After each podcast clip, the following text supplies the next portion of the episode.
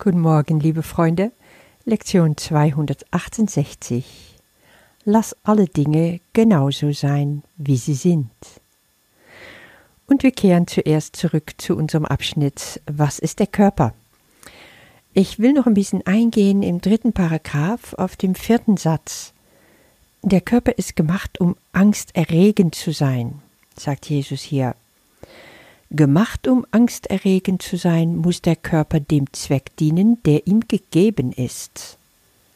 Ja, ich fand es mal wieder ganz spannend, um zu lesen, mich so gegenwärtig zu machen. Der Körper haben wir gemacht, um Angst zu erzeugen. Und mir wurde klar, ja, ich bin ganz oft im Angst über meinen Körper. Früher als Kind war es so selbstverständlich. Mein Körper war einfach da, hat funktioniert. Ich habe keine zwei Minuten drüber nachgedacht. Der war auch mein Freund. Alles fühlte sich vertraut an in diesem Körper. Das Gefühl, das ich hatte, was mein Körper selber betraf, sein Geruch. Ich hatte kein Urteil drüber.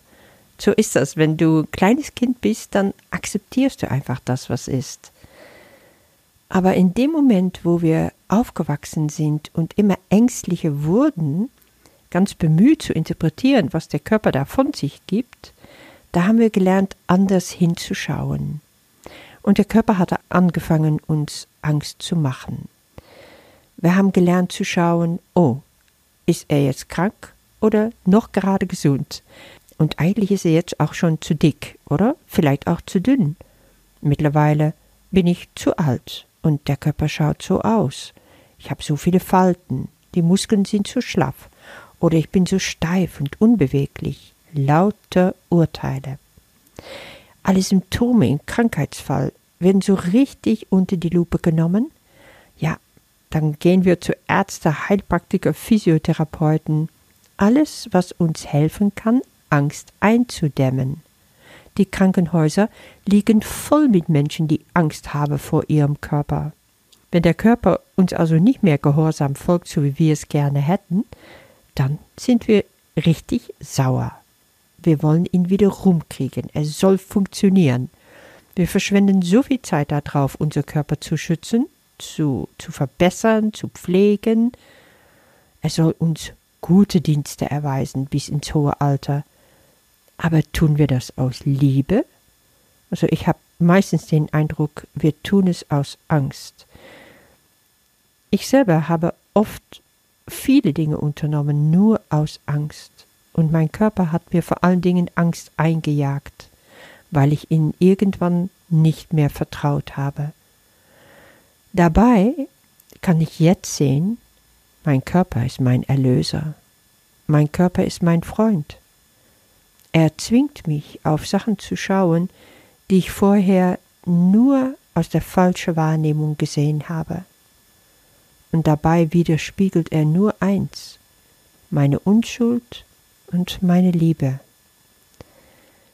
Wenn wir wirklich wollen, dass unser Körper uns kein Angst mehr einjagt, dann sollen wir den Zweck ändern, wozu der Körper da ist. Und da kommen wir nochmal drauf.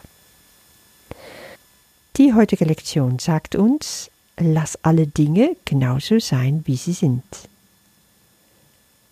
Wenn wir wirklich nicht mehr aus Angst schauen wollen, wie zum Beispiel auf dem Körper, und wir sehen, das ist alles eine Sackgasse, dann bleibt uns nur noch dies, die Dinge so zu akzeptieren, wie sie sind.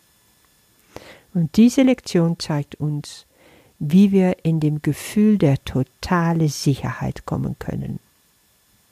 Wie macht Jesus das? Er nimmt uns mit ins Gebet. Er zeigt uns da, wie wir beten können, um in dieses Gefühl zu kommen. Ich will mich nicht mehr gegen deine Schöpfung auflehnen, Gott. Ich will nicht mehr dein Kritiker sein. Ich will die Lügen, die ich durch meine Augen sehe, nicht mehr wahrnehmen. Ich will dich, deine Liebe, deine Schöpfung in allem wahrnehmen. Das ist es, worum es hier geht. Lass mich nicht versuchen, mich in deine Schöpfung einzumischen, heißt es deswegen. Lass mich heute nicht dein Kritiker sein, Herr, und gegen dich urteilen. Wenn ich gegen Gott, mein Schöpfer, urteile, wenn ich ihn kritisiere, wenn ich mich gegen ihn wende, dann träume ich ein ganz kranker Traum. Ich schaue nur noch durch die Augen des Egos und ich sehe nur noch Lügen. Und dieses Gebet ruft uns auf, daraus zu erwachen. Zum Beispiel, ich ging spazieren und sah Kühe auf eine Wiese. Es waren offensichtlich keine Milchkühe, sondern Kühe für die, für die Fleischindustrie. So wie ich sie gesehen hatte, habe ich gleich geurteilt. Was für unglaublich veränderte, manipulierte Tiere. So richtig monströs groß, so fleischig, sie konnten kaum noch richtig gehen. Alles für die Fleischindustrie. Wie kann ich glücklich und friedvoll unterwegs sein in der Natur und ich sehe solche Kühe auf eine solche Wiese? Ich habe vergessen, die Unschuld der Schöpfung wahrzunehmen. Und mein Ego hat mir gesagt, du kannst nur glücklich und friedvoll sein, wenn das hier jetzt eine Bio-Wiese wäre, mit Biokühe und ein richtiger Happy Farmer da nebenbei, dann kannst du sehen, wie unschuldig das alles ist. Aber so wie jetzt, erfüllen sie deine Erwartungen nicht. Jetzt kannst du nicht mehr glücklich sein. Aber alle Dinge sind die Widerspiegelung Gottes Schöpfung. Hinter allem ist Gottes Schöpfung. Gott ist in allem, was ich sehe. Will ich hängen bleiben in den Lügen meines Egos, in die Lügen meinen Sinnen, oder will ich mich öffnen für die Wahrheit, für Erlösung, ich darf hier beten, lass mich gewillt sein, meine Wünsche von ihrer Einheit zurückzuziehen und sie so sein zu lassen, wie du sie schufst. Wenn ich auf die Schöpfung schaue mit meinen Wünschen, mit meinen Vorlieben, dann sehe ich nicht mehr Gott. Ich sehe Gott nur unter der Voraussetzung, dass meine Wünsche erfüllt werden. Aber ich brauche daran nichts ändern. Gottes Schöpfung ist perfekt. Ich brauche mit meinen Wünschen nicht erst kommen, weil das ist eben eine Verwechslung. Ich komme mit meinen Vorlieben und meinen Ablehnungen auf die Ego-Ebene zu Gott und bringe das da rein. Hey Gott, deine Schöpfung ist zwar perfekt, aber ich hätte trotzdem gerne diese Biowiese mit Biokühe. Das geht nicht. Ich bin am Urteilen. Ich akzeptiere weder meine Unschuld noch die Unschuld der Kühe und der Bauer. Natürlich darf ich Vorlieben haben auf der Ebene des Formes. Ich bin und bleibe unschuldig. Aber ich darf auch hingucken, was es mit mir macht. Weil wenn ich das lasse, wenn ich wieder die Unschuld wahrnehme, sagt Jesus hier, dann werde ich auch in der Lage sein, mein Selbst wieder zu erkennen, wie du mich schufst. Wenn ich also aufhöre, meine Wünsche im Vordergrund zu stellen, meine Kritik im Vordergrund zu drängen, wenn ich in der Liebe bleibe, wo ich herkomme, kann mich nichts erschrecken. Keine Turbokuh auf der Wiese, kein bösartiges Virus, keine 5G. Alles darf sein, so wie es ist. Meine Unschuld wird davon nicht berührt. Und das ist die große Lektion für heute. Und darin liegt so viel Erlösung. Ich wünsche dir, dass du heute deine Vorlieben, deine Abkehr gegen Sachen, die dir unterwegs begegnen, in deinem Alltag begegnen, mal ruhen lassen kannst und beten kannst mit Jesus, lass alle Dinge genauso sein, wie sie sind. Hab ein wunderbarer Tag. Lass alle Dinge genauso sein, wie sie sind.